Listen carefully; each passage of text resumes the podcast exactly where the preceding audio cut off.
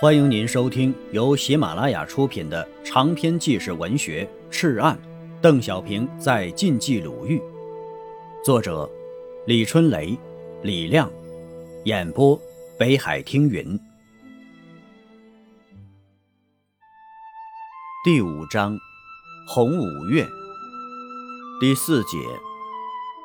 杨秀峰找出茶缸，把黄黄的尿液接住，一饮而尽。蔡树帆也忙着拿出一只茶缸，还有吗？给我也尿点吧。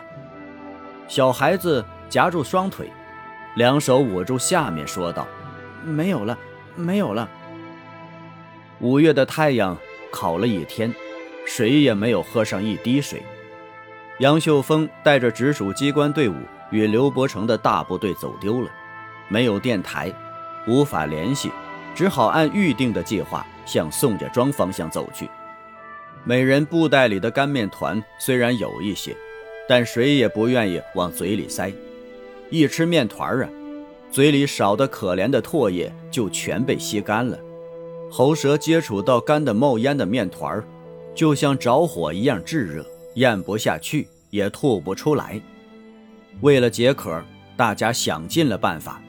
把路旁被风刮到地上的小柿子拾起来吃几口，又涩又苦；还有的将树枝叶、野菜、青草的根茎放在嘴里反复的嚼着。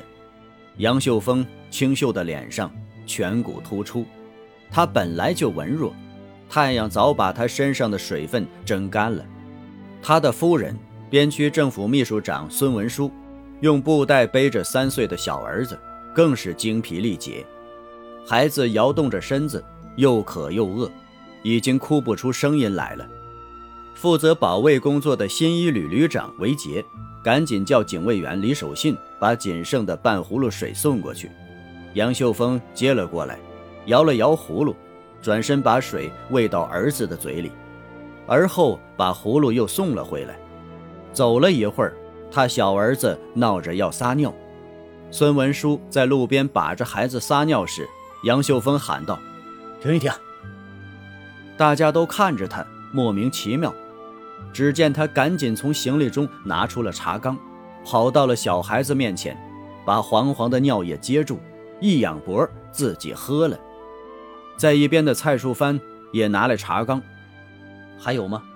给我也撒点吧。